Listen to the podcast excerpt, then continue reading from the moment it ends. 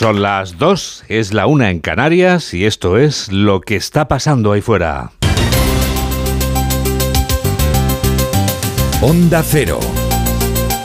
Noticias fin de semana. Juan Diego Mimbrero. Buenas tardes a todo el mundo y feliz Día de la Madre a todas las mamás. Las mamás, los papás y los hijos madridistas celebran este domingo la Copa del Rey de Fútbol conquistada anoche en Sevilla por el equipo merengue. 20 copas tiene ya el Madrid. ¡Final! ¡Final! ¡Final! ¡La Copa es para Madrid! ¡Gana el Madrid! ¡Ganó la final de Copa! ¡Real Madrid! ¡Uno y dos de la Cobrita Rodrigo! ¡Osasuna! ¡Todo honor! ¡Honores a este equipo!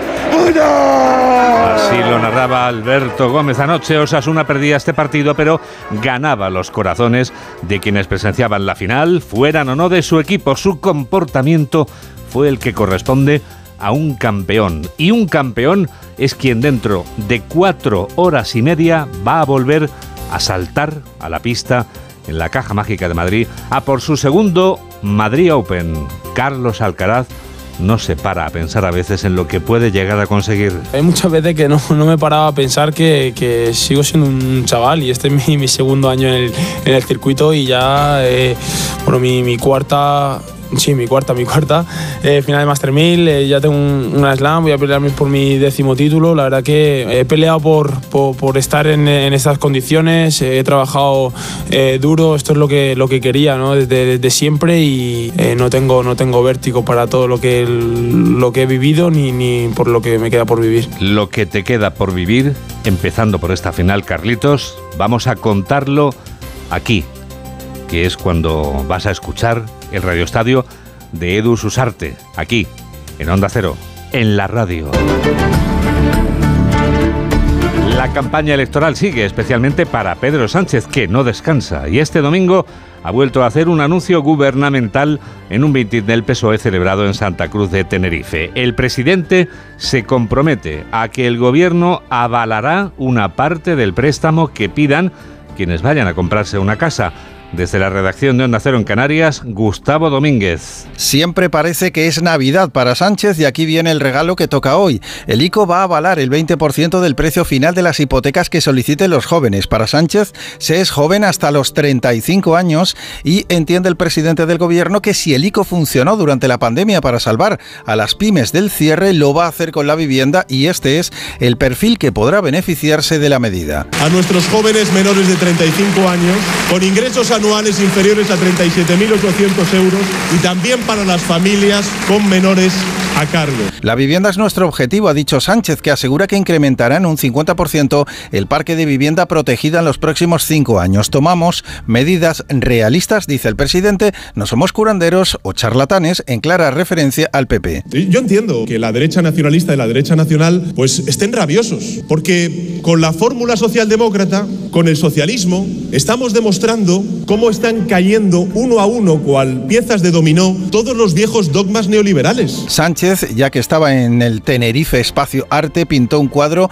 más expresionista que impresionista y volvió a la lluvia de millones navideña, anunciando que la semana que viene aprobará 560 millones extra destinados a educación. Ione Belarra, que en ocasiones debe de ver a Juan Roche en sueños, ha hecho una propuesta a raíz de su crítica contumaz a este empresario. La ministra del Gobierno de España y líder de Podemos plantea crear una cadena pública de supermercados y la creará quien más se aproxime a su precio justo, pero en plural, porque el nombre provisional que la señora Belarra pone a estos supermercados es precios justos, como nos cuenta Carmen Chicharro. Garantizar precios justos para los agricultores, conseguir precios más bajos de los alimentos y condiciones laborales más dignas para los trabajadores. Este es el objetivo de la propuesta que lanza Podemos, crear una red de supermercados públicos para competir de tú a tú con los privados, idea con la que la ministra Yone Belarra pretende declarar la guerra al oligopolio alimentario. Hay que decirlo claro.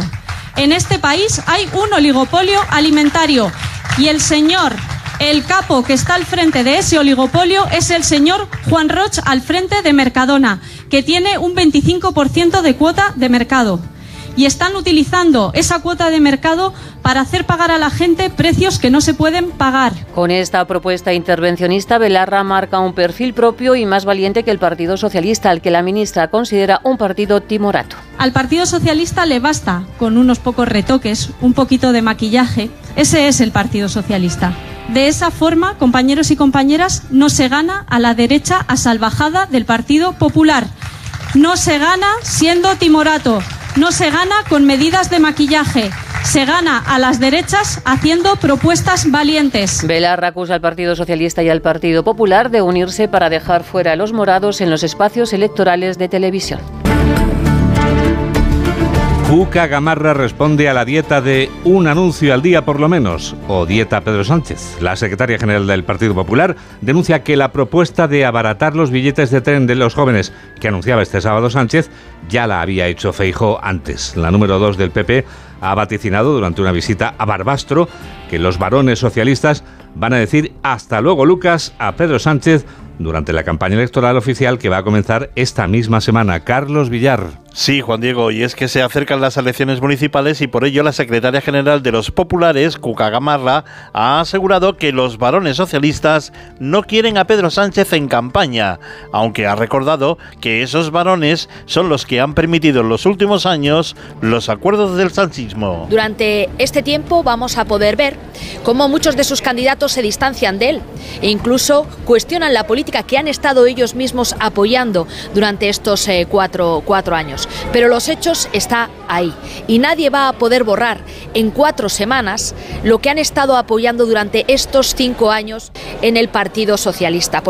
También se ha referido a los últimos anuncios de Pedro Sánchez sobre vivienda o sobre el interrail a los jóvenes, recordando que esa propuesta, como decías, la hizo ya el Partido Popular y una vez más el presidente del gobierno copia las propuestas de los populares. Por muchas promesas que ahora mismo se hagan en materia de vivienda, los españoles sabemos perfectamente que durante cinco años el presidente del gobierno no ha hecho absolutamente nada.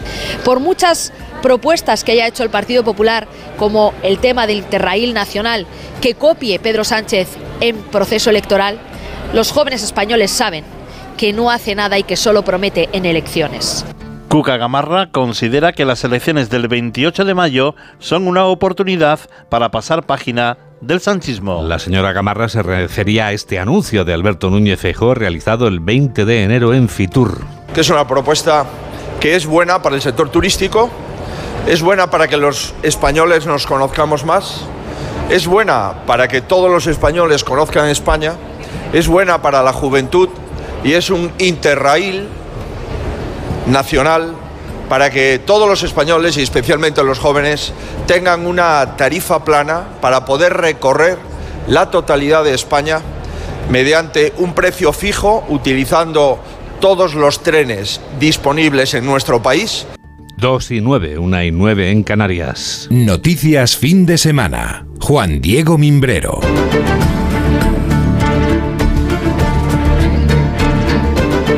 La coronación de Carlos y Camila no ha terminado.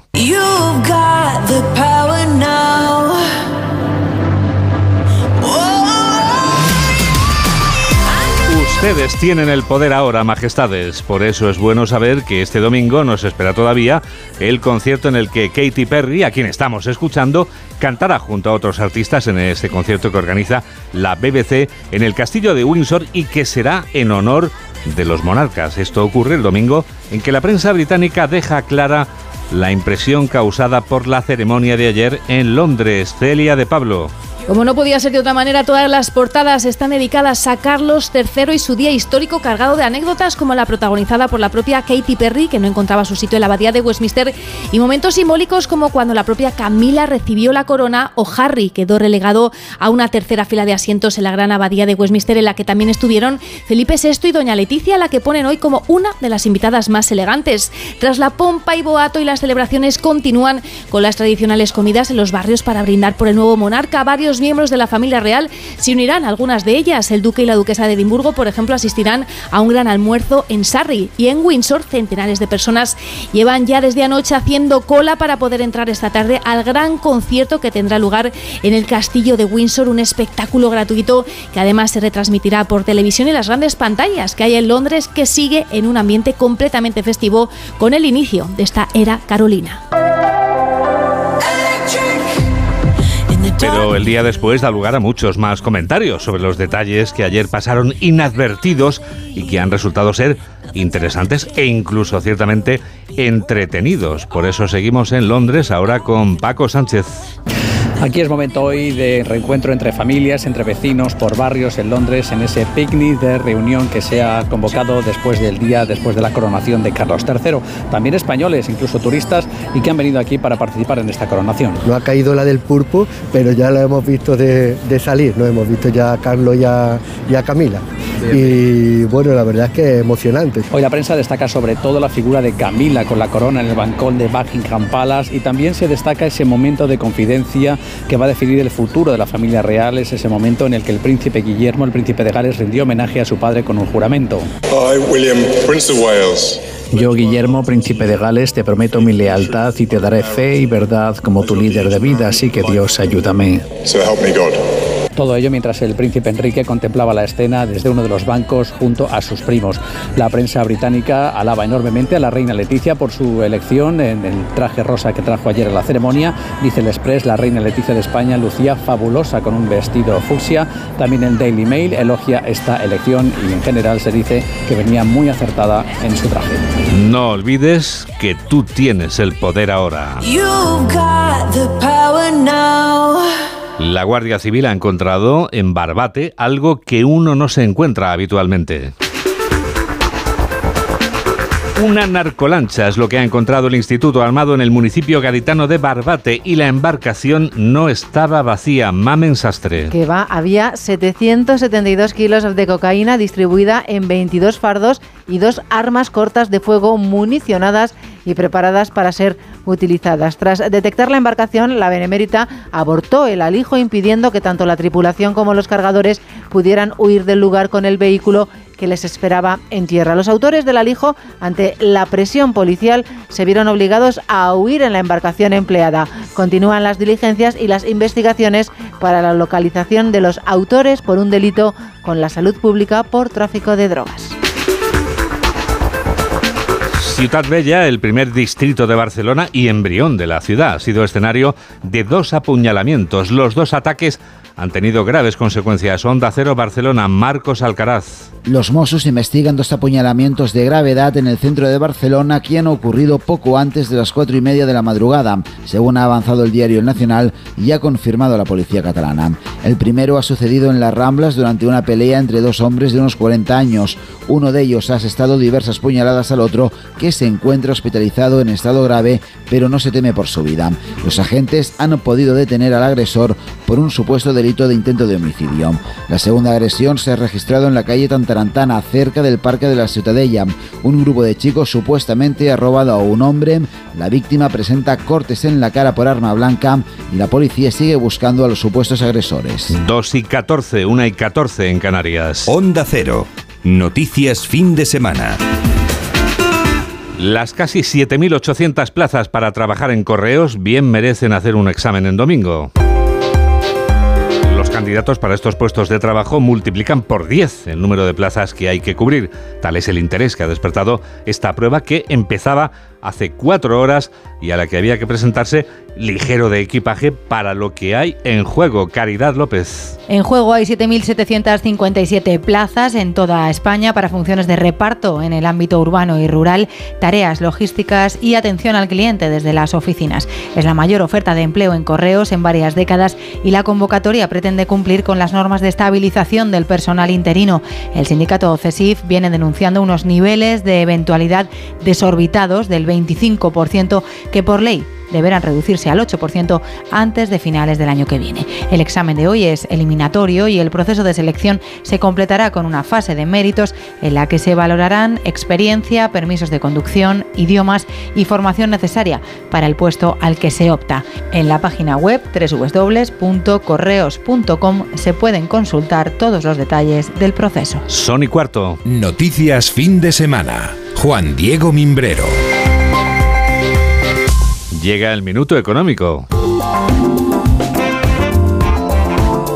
Hoy Ignacio Burgos nos explica en un minuto qué tienen que ver las grandes praderas con las turbulencias financieras. Omaha es la ciudad más grande de Nebraska, se la conoce como la Puerta del Oeste y desde allí partían las caravanas de colonos para cruzar las grandes praderas.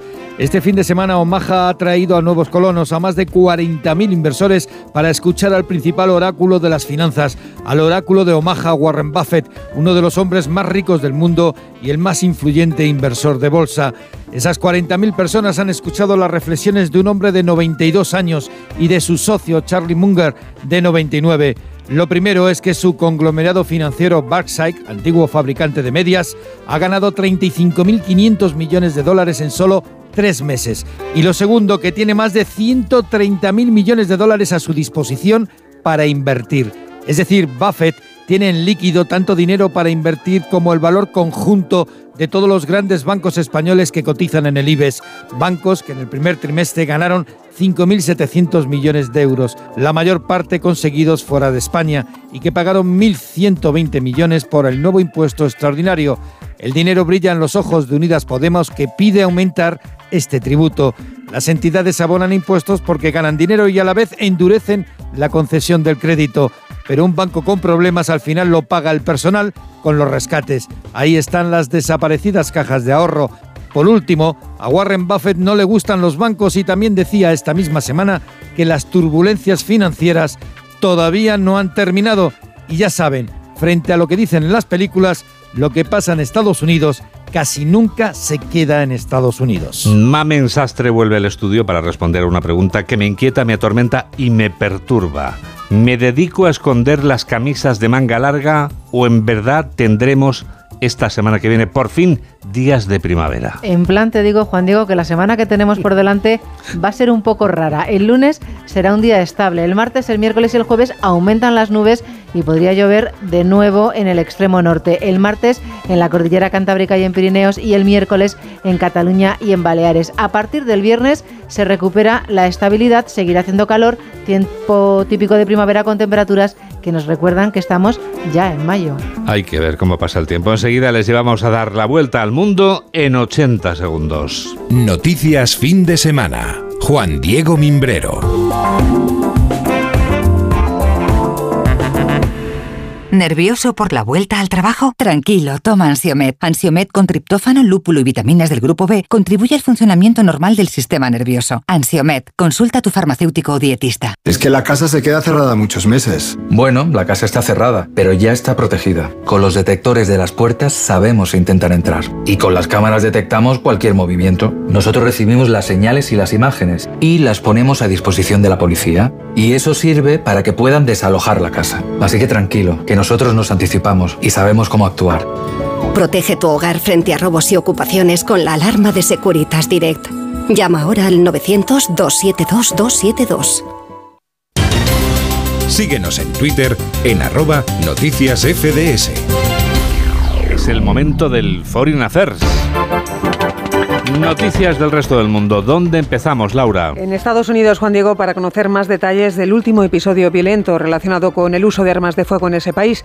Un tirador ha abierto fuego contra las personas que encontraba su paso en un centro comercial de Allen, un barrio del norte de Dallas, en el estado de Texas. El atacante, que se sospecha que actuó solo, era abatido minutos más tarde por la policía. La presencia de un agente en el lugar ha evitado una tragedia mayor. Corresponsal de Onda Cero en Norteamérica, Agustín Alcalá. Un agente del orden que se encontraba ayer en una gran superficie en Allen, a las afueras de Dallas, salvó de morir seguramente a docenas de personas en la última matanza ocurrida en Estados Unidos. El jefe de la policía local, Brian Harvey, narró lo ocurrido en la tarde de ayer.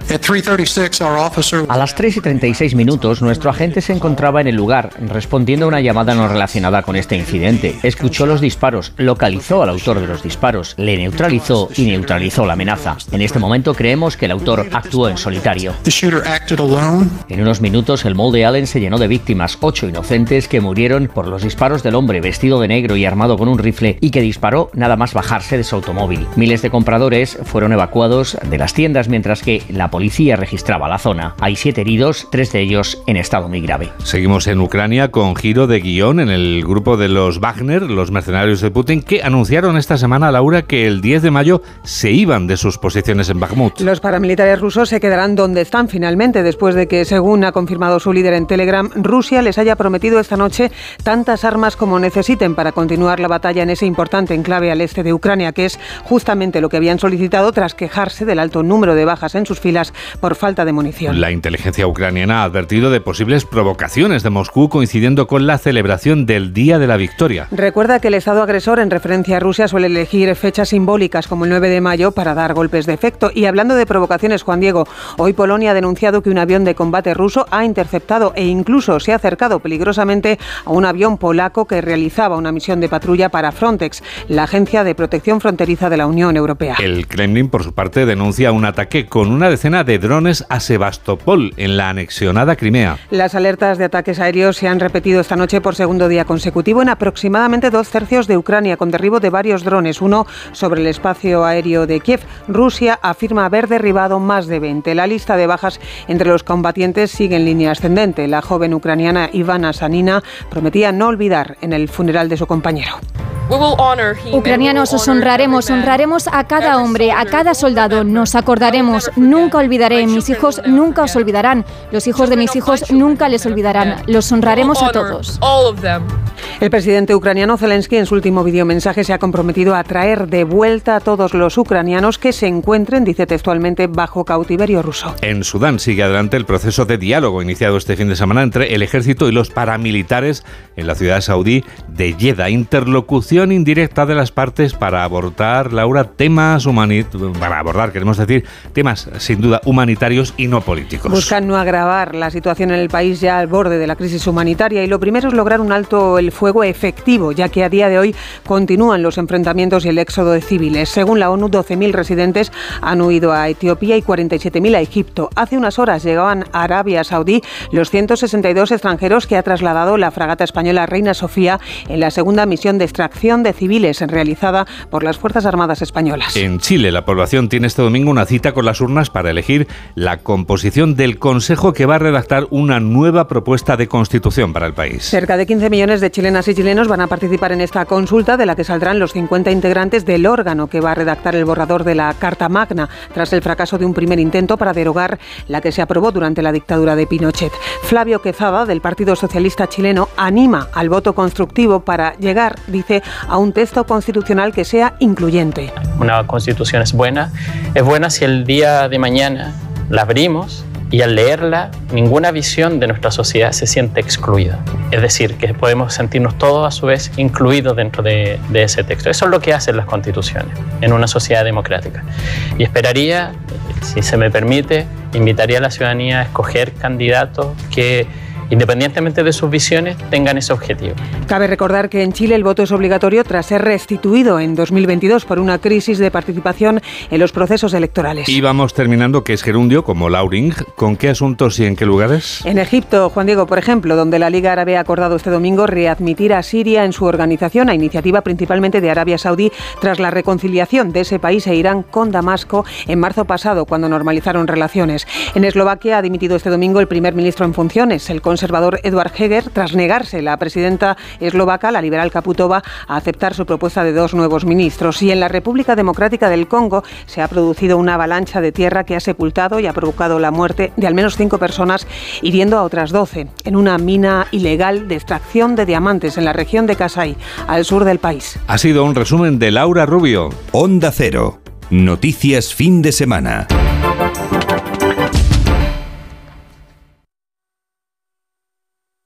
Las buenas historias se cuentan al oído.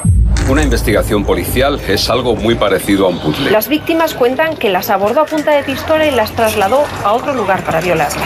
Es este, es este, al 99%. Mon. Sonora. Historias originales en audio para quienes aman el entretenimiento. Síguenos en Facebook en Noticias Fin de Semana Onda Cero. Titulares del deporte con David Eckhart. Sin tiempo para celebraciones del Real Madrid tras su victoria 2-1 en la final de la Copa del Rey ante los Asuna, jornada de recuperación de cara al encuentro de ida de la semifinal de la Liga de Campeones el martes en el Estadio Santiago Bernabéu ante el Manchester City. El árbitro del encuentro será el portugués Artur Díaz. Por su parte, el conjunto rojillo tendrá una recepción mañana en el Ayuntamiento de Pamplona. No hay jornada en Primera División, sí en Segunda, desde las 2 Villarreal B Sporting de Gijón, cinco partidos más se jugarán esta tarde coincidiendo con la jornada 31 en la Liga Endesa de Baloncesto, con los partidos Barcelona-Fuenlabrada, Basconia Gran Canaria y Manresa Valencia Basket. Jugados esta mañana, el Real Madrid ha ganado 102-90 al Unicaja, a punto de terminar Breogán 60. Murcia 65. Fernando Alonso saldrá segundo y Carlos Sainz tercero en el Gran Premio de Miami de Fórmula 1 y pendientes de Carlos Alcaraz, que buscará revalidar el título del Mutua Madrid Open de tenis ante el alemán Struff a las 4, el Radio Estadio. Y ahora les contamos lo que va a pasar ahí fuera. Yolanda Jodar avanza algunas de las noticias de la semana que viene. Son las noticias del futuro. Segunda semana de mayo con la mirada puesta en las elecciones del 28M y el arranque de campaña el viernes, el mismo día en que Pedro Sánchez viajará a Washington invitado por el presidente de Estados Unidos, Joe Biden. Estará en la Casa Blanca. Antes de este viaje, el gobierno se reunirá mañana con el sector de la construcción para hacer de la vivienda el próximo objetivo nacional y ampliar la oferta en pisos protegidos. El martes, el Ejecutivo llevará al Consejo de Ministros el descuento en el Interrail europeo y la propuesta de hacer un Interrail español. En tribunales, el Constitucional celebra el martes un pleno en el que dará el aval definitivo a la ley del aborto. Sentenciará que es un derecho de la mujer exigible a las administraciones públicas. El viernes conoceremos los datos de inflación del mes de abril y la DGT inicia mañana lunes y hasta el próximo domingo una campaña específica de vigilancia de las distracciones en conductores. En nuestros días mundiales, JD, JD, JD, eh, claro. qué es que rápido voy. yo que- soy mimbrero, JD, entonces, claro. mimbrero. A ver. Tenemos mañana, mira, el Día Mundial de la Cruz Roja, el Día Mundial del Cáncer de Ovario, el martes es el Día de Europa, el viernes Día Internacional de la Enfermera y también Día Europeo de las Pymes, de las pequeñas y medianas empresas. A las que sin duda desde aquí queremos enviar también nuestro abrazo más caluroso en este programa de noticias que produce Mamen Sastre y que realiza Nacho Gómez. Él es quien realiza hoy este programa aquí en Onda Cero, en la radio. Noticias Fin de Semana. Juan Diego Mimbrero. Que ver cómo pasa el tiempo. Nos despedimos ya sentados en un taburete, que es como se llama la banda de Willy Bárcenas. Y esta canción que está sonando ya lleva por título un vocablo que es la forma familiar de llamar a la mujer que ha concebido o ha parido uno más hijos. Así lo define la RAE. O sea, mamá. Es inútil llorar. Mejor luchar a muerte, yo te quiero, mamá. Esa palabra invoca a quien siempre se mantendrá unida a ti por un cordón invisible que no cortó la matrona cuando naciste. Gracias por estar a ese lado de la radio. esta canción y este final no toca. Que la radio te acompañe, mamá. Adiós. Pero estaré, resistiré por ti que me diste la vida y me cuidaste en las noches rotas. Hoy voy a seguir por ver esos momentos que quedan por vivir. Te recordaré cada noche tu foto en la pared. Es inútil llorar.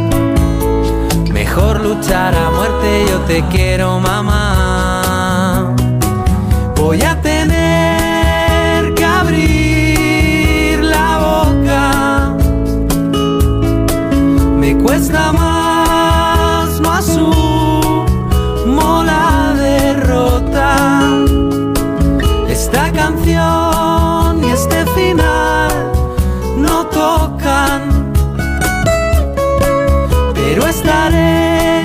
resistiré por ti que me diste la vida y me cuidaste en las noches rotas.